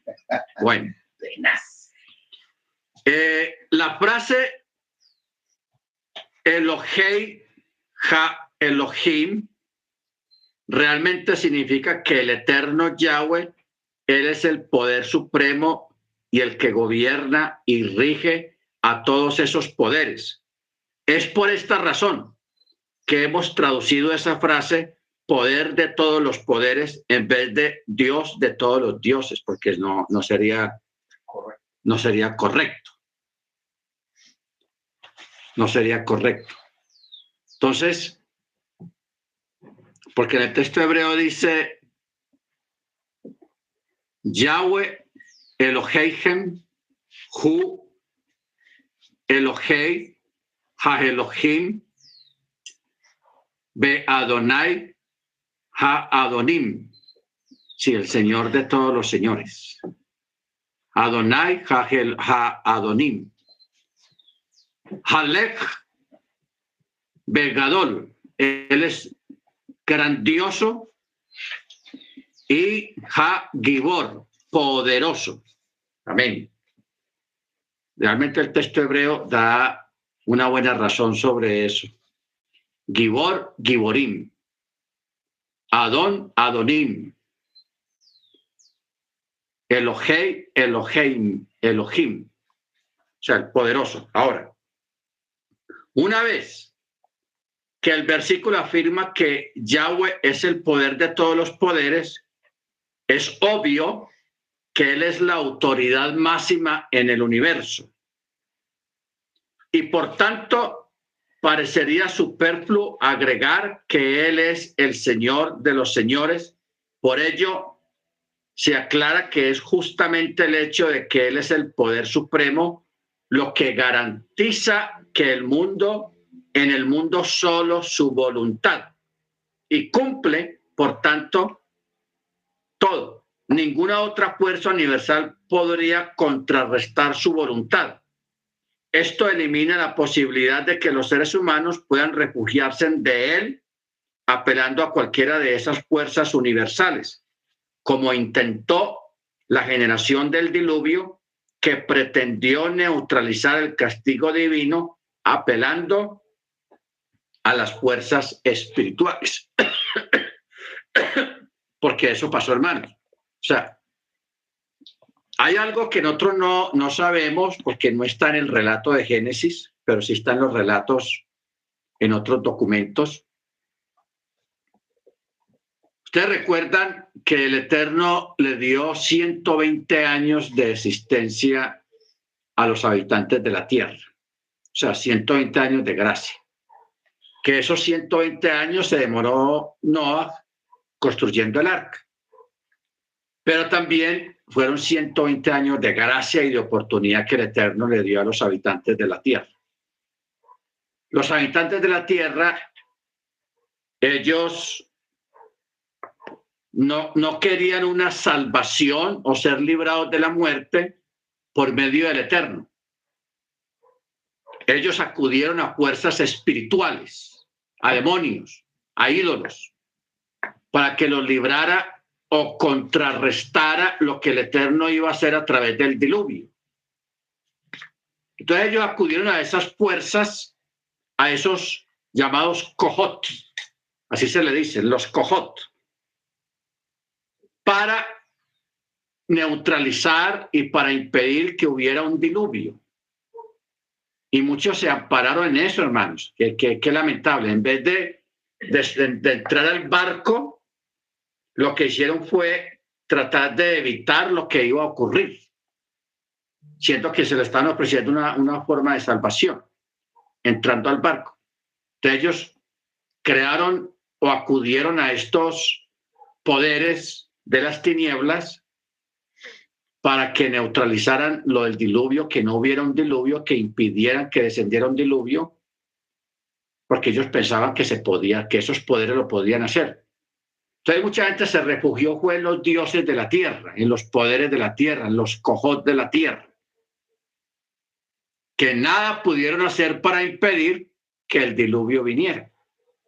O sea, en el corazón de los seres humanos, hermanos, hay una necesidad muy grande hay una necesidad muy grande en el sentido de que muchas personas por no obedecer la Torá buscan otras formas, otros artilugios, otros caminos para alcanzar el mismo resultado que da obedeciendo la Torá. El asunto es no hacerlo a través de la Torá. Podemos hacerlo de otra manera. Entonces, eso hoy en día todavía existe. Por eso la, la escritura dice, hay caminos que al hombre le parecen rectos, pero sus caminos son caminos de muerte. ¿Ok? O sea, caminos equivocados. Y eso le pasó a la gente de los antiluvianos. Ellos pensaron que con aquelarres, con sacrificios humanos, con sacrificios de animales y con invocaciones iban a impedir que viniera el diluvio y no lo lograron. Ellos mismos perecieron en eso. Esos poderes perecieron también en el diluvio. ¿Por qué? Porque, hermanos, cuando el texto dice, Él es el poder de todos los poderes y Él es Señor de todos los señores, hermanos, ahí no hay nada que hacer. No hay nada que revertir y no hay forma de uno llevarle la contraria al Eterno. Amén. No se le puede llevar la contraria al Eterno. Hay un dicho que dice, a Dios rogando con el mazo dando. Hermano Ángel, bien puede. Shalom, Rap. Me acabo de acordar eh, que en una clase pasada, hablando de este tema, usted mencionaba acerca de que eh, cuando el Melech Yeshua bajó a las profundidades de, los, de la tierra, le fue a predicar a ellos. Y que si eh, en el juicio, ¿cómo, cómo, por qué precisamente el rey Yeshua fue a predicarle a ellos, ¿no? Y entonces usted hablaba y dejó la pregunta, nada más lanzó la pregunta, pero, pero ya, no, ya, no, ya no vimos lo de la respuesta, ¿eh? me estoy acordando. Entonces, sí, sí, que como usted dice, le dio los 120 años de periodo de gracia, entonces ellos cómo van a ser juzgados. Ahí nos quedamos. Es que ahorita, como lo acaba de mencionar, me acordé. Salón. Ok. Eh, cuando Yeshua bajó, fue al lugar donde estaban los muertos por el diluvio. O sea, esta gente estaba en un lugar separado de los demás muertos, en un lugar aparte, un club, llamémoslo un club aparte,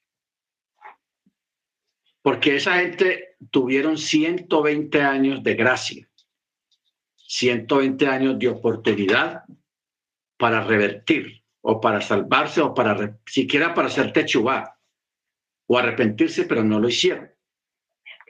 Entonces, toda aquella generación, hermanos, a pesar de la advertencia y de todo el tiempo de gracia que tuvieron, no se arrepintieron, no hicieron techubá. Entonces, la muerte de ellos o los que murieron en este evento, en esta gran catástrofe, fueron llevados a un lugar diferente a donde están el resto de los muertos. Y allí estaban, eh, porque a ellos se les dio una, no una promesa para salvación, sino una explicación acerca de su condición, el por qué estaban en un lugar aparte y por qué no, no veían llegar otro tipo de personas también que morían a donde ellos estaban, porque ellos veían ese fenómeno. O sea, si en el diluvio murieron 10 millones de personas, allá habían, cuando Yeshua muere, allá habían 10 millones de personas, ni una más ni una menos. O sea, el Eterno los había ubicado en otro, en un lugar diferente, en un lugar aparte, allá abajo en el inframundo. Entonces, por eso es que Yeshua va y les anuncia que ya se había efectuado la redención para todos aquellos que obedecieran. O sea, una puerta más grande, porque se les había prometido que se les iba a decir. Entonces, no que Yeshua los haya ido y los sacó de allá para llevarlos a un lugar, al paraíso, no, porque esa gente murieron en iniquidad. Y esa gente eran de verdad unos inicuos porque la maldad era grande en la tierra, ¿sí, hermano? Es que el escritura dice, y Dios no los perdonó. Bien, puedo leerlo, Moré. La escritura es muy clara, dice, pues si Dios no perdonó al malista. Está claro lo que se está diciendo. Bueno, eh, Segunda, segunda de Pedro, capítulo 2, verso 4 en adelante dice, pues si Elohim no perdonó a los ángeles que pecaron, aquí va una lista, primero comienza con los más grandotes, y ahí viene para abajo. Si Elohim no perdonó a los ángeles que pecaron, sino que los arrojó al tártaro, los entregó a cadenas de oscuridad reservados hasta el juicio. Y del antiguo mundo no perdonó sino a Noah, al octavo, al que guardó como pregonero de justicia, trayendo un diluvio sobre un mundo de impíos. Este es otra, otro grupo. Luego viene otro grupo. Y condenó a las ciudades de Sodoma y de Gomorra, reduciéndolas a cenizas, con destrucción, poniéndolas como ejemplo para los que iban a vivir impíamente, pero libró al justo Lot, quien, abrumado por la conducta lasciva de los pervertidos, porque este justo vivía entre ellos, día tras día atormentaba su alma justa por los hechos inicuos de lo que veía y escuchaba. Amén. Entonces, ahí nos vamos dan- dando cuenta de que la- los antiluvianos, o sea, la generación del diluvio, para ellos tampoco hubo como una, un perdón después de muertos, porque prácticamente murieron ahogados en sus iniquidades. O sea, porque este grupo es aparte de todos los demás grupos?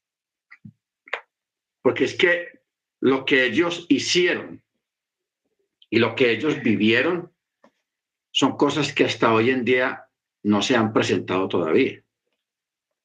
O sea, mucha gente viendo el estado actual de, de- la humanidad dice, ah, esto parece Sodoma y Gomorra, y, pero casi no hablan de, de, de los, de la generación del diluvio. O sea, hay que recordar que esta, ellos fueron los primeros aprendices de los ángeles caídos. Con ellos vino la hechicería, la brujería, el usar hierbas para hechizar y para hacer cosas malas. Esa generación fue la que cruzó animales de una especie con otra. O sea, ¿qué puede salir de cruzar un perro con, un- con una gata? De cruzar un pavo con una gallina. De, o sea, ellos hicieron unos cruces de animales muy horrendos, muy horrorosos. Y de ese cruce ilegal de animales nacieron monstruos. Y aparte de eso, esa generación tenía sexo con, con los animales. Entonces muchos, muchos animales miraban a los seres humanos con lascivia. Usted sabe lo que es un, un animal, un perro, un gato, un caballo, un- lo que sea, mirando a un hombre o a una mujer con lascivia. Eso es, espantoso. Eso es espantoso. Los que se libraron, los únicos que se libraron de, semejante maldad que había en esa época fueron los peces. Porque en esa época pues no había tecnología por así que van a manipular los peces, pero lo que fueron los animales y las plantas, que también hicieron cruces con las plantas, de ahí que nacieran muchas plantas carnívoras que comían carne humana y plantas que un animal o un ser humano se dejaban cazar de una, de una planta carnívora, la, la, la planta se los comían. O sea, el estado de maldad que había en esa época era espantoso, cruel. Aparte de las violaciones, aparte del incesto, aparte de la pedofilia, aparte de la necrofilia. En fin, eh, eh, esa gente, hermanos, eso fue una cosa espantosa. Por eso es que el Eterno, mire usted que cuando Él trajo el diluvio, el diluvio destruyó los seres humanos, los animales y las plantas. todas estas tres fases de creación quedaron bajo el agua y fueron destruidas completamente por la contaminación tan atroz que había en ellos. ¿Ok? Animales, plantas y los seres humanos. More, entonces en ese tiempo también podemos decir que hay otro problema y se cruza cuando un animal, eh, creo que es el, el, el burro y la yegua, que dan a luz, creo que es una mula, y la mula no puede procrear. Sí, sí, sí, sí la tiene clara. Sí, sí, claro, es que en una clase dimos el texto Ah, de, no me acuerdo el texto, pero dice de alguien que descubrió la mula y Increíble. lo hizo con un cruce. Increíble. Bueno, more. Eso está en Génesis. Y todavía, mire que hoy, hoy en día, y más que todo en estas zonas rurales, se presenta eso. Sí, porque la mula, las mulas No. eh, es un, llamémoslo, es un híbrido. O sea, el Eterno no creó la mula. No, no. Él creó el caballo y la yegua, pero la mula no la creó. Y el burro y la burra. El burro, el burro y la burra. Sí, aquí. El burro y la burra. O asno creo que es, no sé cómo está. Pero la mula no, la mula el Eterno no la creó. Eso fue un descubrimiento que con un cruce que hizo un personaje, que eso está ahí en una de las genealogías de, de Génesis, que ahí da el nombre de la persona que hizo ese, ese cruce ilegal, eso es un buen cruce ilegal. ¿Ok?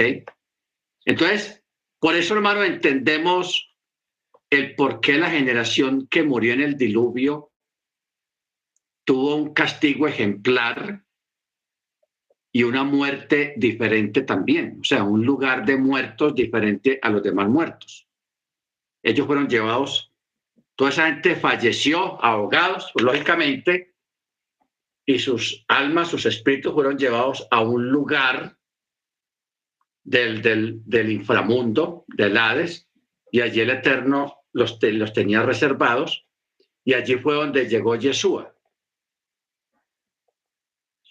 a hablarles a ellos, no para salvarlos, no, sino a decirles que ya se había abierto una puerta para las generaciones futuras para entrar al reino. ¿Ok? Entonces, es bueno tener aclarar esto porque esto no se conoce mucho ni se habla mucho de eso y mucha gente pues no maneja ese tema tampoco. Pero gracias al Eterno usted lo puede manejar en el sentido de, de lo que el texto que acabamos de leer. Porque mire que ahí está el orden. Primero los ángeles, luego los, los antiluvianos, luego Sodoma y Gomorra y de ahí para adelante. More, Pero los que no tuvieron perdón fueron los ángeles que cayeron y los antiluvianos. More, Génesis 36 a 24. A ver, hermana, así me gusta.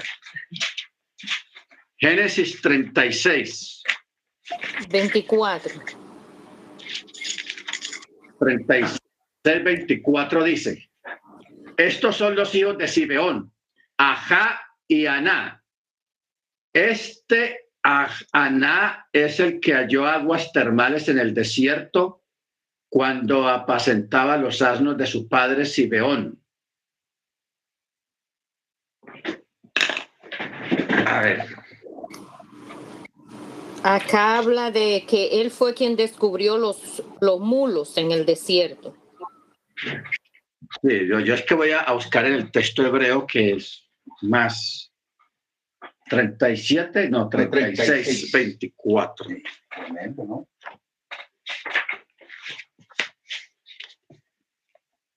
Sí, eso, dice.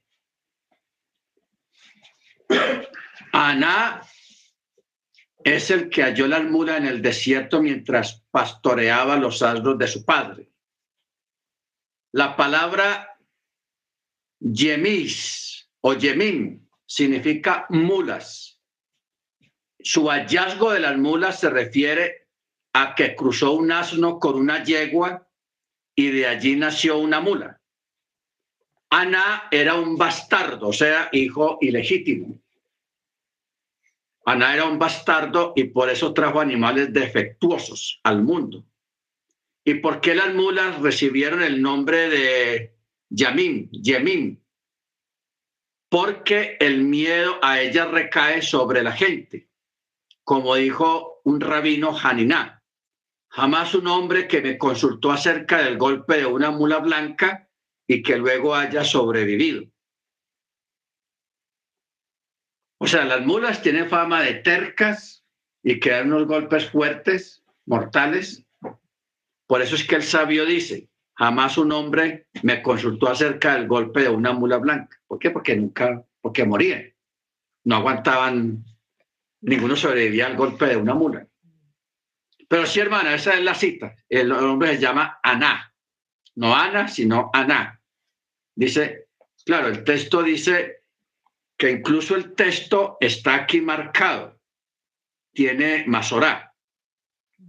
Donde dice Aná, tiene una marca arriba, dando a entender qué fue lo que pasó y qué fue lo que él descubrió. Mire que ahí está marcado donde está la, la señal. Ah, este que usted tiene acá. Sí, Es esta. Aná, tiene una marca ahí encima. Una mula, cuando no quiere, pues usted ve que una espuelas que se colocan para montar la mula. Si una mula no quiere pagar por un le puede dar la escuela, le puede matar y no sigue. Sí, las mulas mula. tienen su, su, su forma. Eso es tenaz. Muy bien. Eh, ya el sol por aquí ya se cayó. Seis con las seis. Mm. Ah, en el verso 18 dice, la- Él aplica el juicio al huérfano y de la viuda y ama al prosélito para proveerles pan y vestido. Deberán amar al prosélito, o sea, al que se convierte, pues ustedes también fueron extranjeros en la tierra de mi reino. Al eterno tu Elohim temerás, a él servirás y a él te apegarás y en su nombre jurarás. Él constituye tu alabanza y Él es tu Elohim, el que hizo por ti las grandiosas y terribles cosas que tus ojos han contemplado. Con 70 almas tus ancestros descendieron a mi reino y ahora el Eterno te ha puesto como las estrellas de los cielos en multitud. Amén. Muy bien. ¿Tiene algo ahí un texto? No, no, el de la hermana, es lo que subrayarlo. El de las mulas, yo no sabía eso, que, que el Génesis necesitaba eso. Aquí lo estoy subrayando. ¿Cuál? El de Génesis Génesis, que es del 36, 36-24. Yo no había leído eso. ¿No? No, bendito. ¿Y cuántas clases he tenido? Sí, eso está ahí. Esto está sabroso. Yo incluso lo, lo tengo aquí subrayado, Muy bien. el que descubrió las mulas. Lo que pasa es que eso en el cristianismo, No, no, como no. está escrito de otra manera, se pasa derecho. La gente no entiende lo que está leyendo, pero cuando uno va al texto hebreo, ya ahí no entiende qué fue lo que pasó, cómo así que las mulas. Porque él, hizo ese cruce ahí y de ahí salieron las mulas. Por eso decía ahora de que el Eterno no creó las mulas. Y eso pues la gente hoy en día está entrando en esa tónica, especialmente con los perros. Ustedes saben que están trayendo unas razas de perros que son peligrosas, que son violentos, esos perros, y el Eterno, eso, ese tipo de perros no los creó el Eterno. No los creó el Eterno. Entonces no podemos humanizar a los perros porque ese es el, el, el, el, concepto Es que un perro. y, la, y el extravío que hay hoy en día de, de ese cruce de perros, porque están saliendo unas razas de perros, hermanos, que eso no es del eterno. Y nosotros no debemos de ni de comprarlos, ni de meternos en ese tipo de cruces en, la, en, en, en, en, en para nada. No hacer ese tipo de cruces porque eso va en contra de la voluntad del eterno. Ojo con eso. Como también el bonsai, esa técnica de, de permitir los árboles que pues, se queden chiquiticos bajo presión, esa técnica de bonsai, eso es antinatural. Eso no es de Torah y eso lo practicaban mucho los antiluvianos, el bonsai y también el cruce de plantas ilegales. Bueno, una pregunta ahí. Estamos yendo temas muy fuertes, pero vamos a temas elementales cuando vamos al supermercado, que está apareciendo ahorita un cruce entre maracuyá y fresa, eh, que sale, esta es la guayaba y la pera. Habíamos hablado en alguna vez sobre eso, que tampoco era bueno. Ya están vendiendo un cruce entre pera y guayaba y sale una cosa ahí toda rara y, y entonces eso creo que tampoco. O comemos pera o comemos guayaba. Sí, hay que tener cuidado con lo que se compra hoy en día porque ya hay muchos cruces de, de- de frutas, de árboles frutales y salen unas frutas todas raras, Sí. completamente desconocidas, que eso es ilegal. Es ilegal también. O sea, estamos entrando en un periodo, como dijo el mismo Jesús, serán como en los tiempos de Noé. Se estarán casándose y dándose en casamiento hasta que vino el diluvio y se los llevó a todos. Ratzak, la palabra clave, se los llevó a todos. Entonces, pero el Eterno no va a permitir que esa gente, que ese comportamiento llegue a su máximo avivamiento, sino que Él los va a contener.